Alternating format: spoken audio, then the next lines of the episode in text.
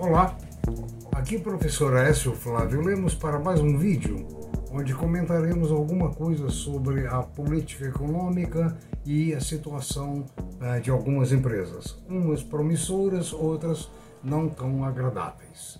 Uh, por gentileza, manifeste o seu like, uh, que é a nossa recompensa, e também se inscreva em nosso canal porque quanto maior o número de inscrições, maior é o nosso prestígio. Ah, somos um canal destinado a uma série de alunos, estudantes, professor, eh, professores na área de mercado, no sentido de formações, e também para alguns investidores, embora o nosso, eh, o nosso noticiário seja um pouco resumido, eh, de vez que a, a gente pretende abranger o maior número de assuntos possíveis. Por gentileza, através do e-mail uh, você manifesta suas opiniões e em www.previsioneseconômicas.com.br você encontra oportunidades de trabalho, de emprego, informações e também a relação dos nossos quase 200 vídeos gratuitamente à disposição sua. No cenário local, no Brasil, ainda temos, conforme o nosso primeiro vídeo desse ano, uma situação ainda indefinida, bastante, é, digamos assim, até certo ponto confusa. Por exemplo, o, o governo anterior deu ao, ao Banco Central autonomia. O Banco Central não tem que ir. O presidente do Banco Central tem mandato fixo e não tem que dar satisfação é, diretamente vinculada ao presidente da República, ou seja, ele tem que governar as finanças. E está havendo discrepâncias entre o presidente atual é, da República e o presidente do Banco Central. O presidente da República acha muito alta a taxa de 13,75% ao mês. Né? Realmente é alta, mas não tem outra, uh, 13,75%, desculpa, ao ano. Uh, realmente não tem é, outra solução para combater um pouco a inflação, controlar os meios de pagamento e assim sucessivamente. Eu quero lembrar que nos Estados Unidos e na Europa, os, os índices também de taxa de juros cresceram demais, né? impulsionados por uma série de fatores, como a guerra a, que hoje entre a, a Rússia e a Ucrânia, os problemas de abastecimento de petróleo na Europa, gases e assim sucessivamente. Né? Então, o resultado, o, o, certas coisas ainda estão muito indefinidas. Por exemplo, a política de, de custo de petróleo, que no governo anterior, às vezes no governo Temer, passou a ter paridade internacional, o presidente atual não concorda com essa paridade internacional. Ele acha que tem que haver uma política de preços abrasileirada. Logicamente, isso não é bom para o papel, porque aí o papel entra dentro da fase em que existe ingerência governamental. Ingerência governamental no livre comércio nunca foi bem-vinda. Né? Além disso, nós temos outros problemas. Tá? O governo não concordou com a privatização da Eletrobras. Isso também está, é, digamos assim, batendo nas ações da Eletrobras com o fator incerteza porque ela está muito bem administrada no momento, aparentemente, né? Ah, prometendo bons resultados. Inclusive, fez um PDV recente, é, colocando um grande número de funcionários para fora para ventilar novas ideias, é, novos ideais, novas pessoas é, com nova mentalidade, porque a Eletrobras ficou na mão do governo é, desde quando praticamente foi fundada. E com isso, muita gente se acomodou. Não houve investimento em tecnologia de ponta, no envolvimento desses funcionários, enfim, uma série de é, fatores que hoje estão sendo corrigidos, estão indo bem, mas contra a vontade do presidente da República.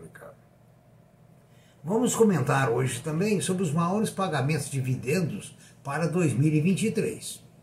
Olha bem, o juro subiu muito o ano passado juro baixo, os dividendos representaram um rendimento extraordinário.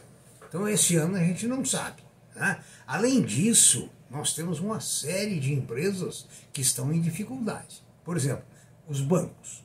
Nós vamos citar, os bancos têm é, dívidas, têm créditos grandes com as lojas americanas.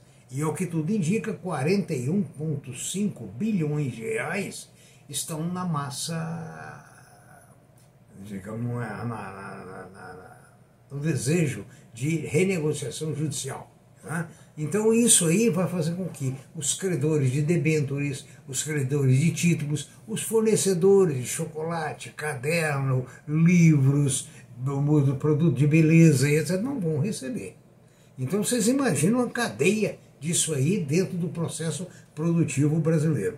Já houve, inclusive, algum governo, algumas pessoas que já disseram que ah, não tem condições da empresa continuar. A empresa vai quebrar. Empresa fornecedora americanas. É um caso de uma empresa com 10 milhões de reais. E ela não tem condições de ficar sem receber esse dinheiro. Ela vai ter que fechar.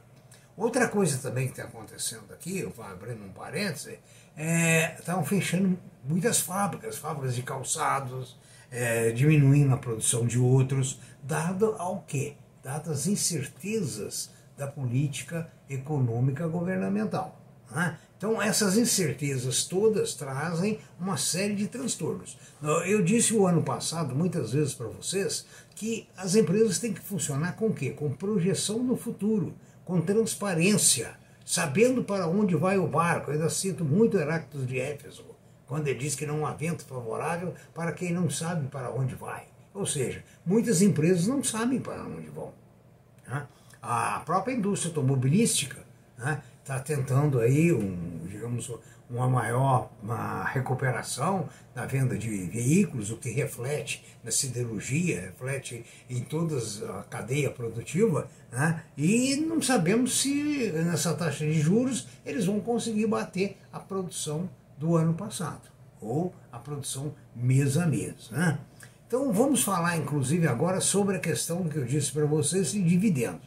O mercado espera, é, espera que Taesa, Gerdau, Semig, Copel e a própria Petrobras paguem dividendos substanciais.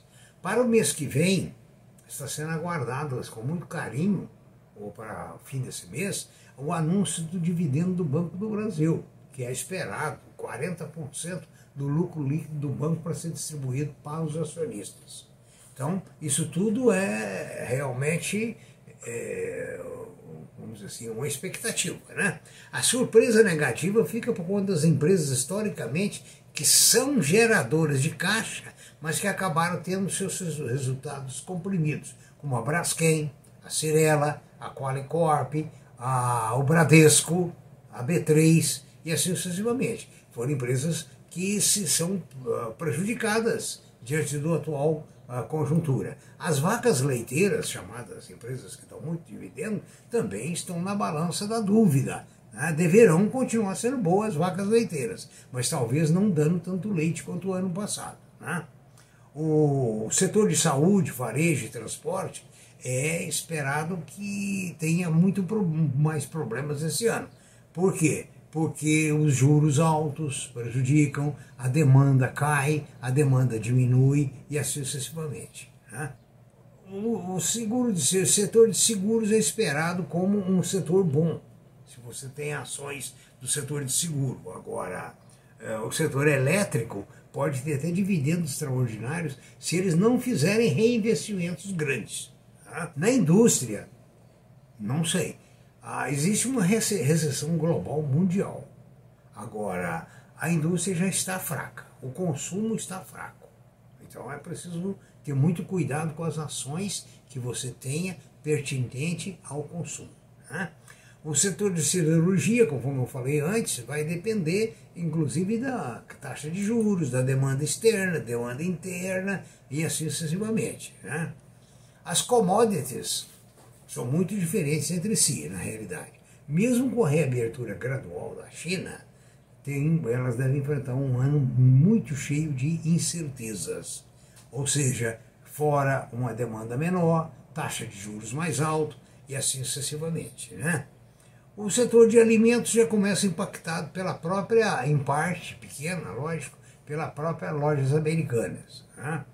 O, aliás, falando em lojas americanas, eu quero lembrar que os três uh, controladores de loja americana e de outras empresas já, teve, já tiveram antecedentes problemáticos na área de contábeis, na área de, de balanços. Né? O, no Brasil, espera-se produção recorde, mas a taxa de, de, de câmbio no momento prejudica os exportadores, ou seja, ela caiu muito. Veja bem, a taxa, a remuneração por dólar está na casa de cinco reais. Mas o custo do produto a ser vendido cresceu muito mais com a inflação. E está crescendo. Então, resultado, isso aí pode realmente prejudicar né, a, a, a, questão do, do, do agronegócio. No setor de que aliás, o governo não é muito simpático também, é um agronegócio, é outro fator feio. Né? Na área de petróleo, não teve grandes investimentos no Brasil no ano passado. E isso pode levar a uma shortage do produto e ter que importar mais. E se tiver que importar mais, força os preços para cima. Né? Segundo, então, a, a, as estimativas, as campeãs de dividendo deverão ser Petrobras, Banco do Brasil, Bradespar, Estec né? e uh, a Genial coloca Brasil Agro, Agro 3, né? com um dividendo muito alto. Né? Se você tem ações da Brasil Agro, previna-se ou compre mais um pouco. Né? Bom, agora, o, o impacto da dívida nas nossas, americanas, nós já falamos, nas empresas é muito grande, nos fornecedores é muito grande. Agora, no Bradesco, no Santander, no Itaú e no Banco do Brasil também vão sofrer o impacto dessa dívida que não vai ser paga. Por exemplo, o Deutsche Bank tem, uma, tem um crédito que não vai receber de 5,2 bilhões de reais. O Bradesco 4,5%, o Santander 3,7%, o BTG Pactual 3,5%, Votorantim 3,3%, Itaú 2,7%, Safra 2,5%, Banco do Brasil 1,4% e Caixa Econômica 0,5% e outros. O impacto é grande, logicamente que é grande. Né? Embora alguns bancos agora parece que já vão fazer provisões para devedores duvidosos no balanço de dezembro. Isso, logicamente, comprime o lucro. Né? Ah, uma coisa positiva é a Ferroeste, a, uma empresa, uma ferrovia em parceria com o governo do Paraná e com o Canadá. Ah, ah, o interesse da criação da, da nova Ferroeste, nessa parceria com o Canadá, é para facilitar o escoamento da produção do interior do Paraná para o exterior. Né? Calcula-se que grande parte é, terá um impacto muito positivo. Inclusive, tem muitas empresas canadenses, por isso o governo canadense apoiando, né, interessadas porque é, a sua relação de, de, de, de, com produtores brasileiros é muito, muito forte. Aliás, talvez até seja empresas, mesmo canadenses, né, que procuram dar um salto qualificativo no lucro, né, e com isso, é, digamos, essa ferrovia vai facilitar muito o transporte da, do, de grãos e de containers. Né?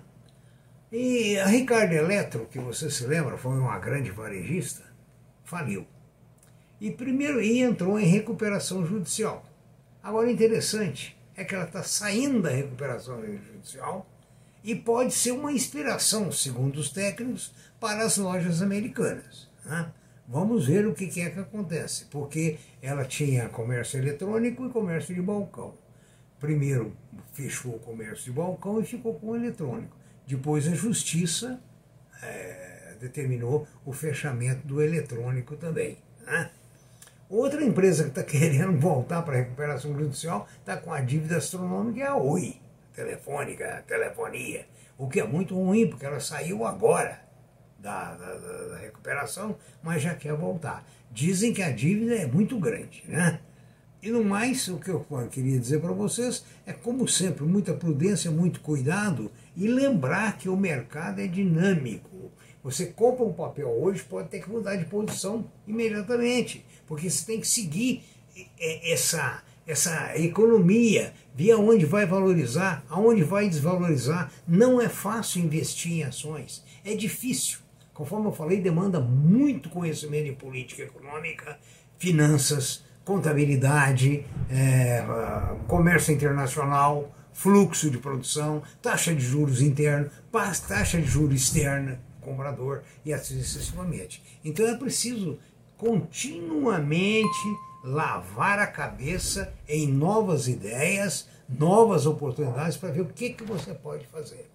Muito obrigado por tudo. Espero que você aproveite alguma coisa nesse vídeo e essa é a nossa finalidade. Okay? Bons negócios, prudência e caldo de galinha não faz mal para ninguém.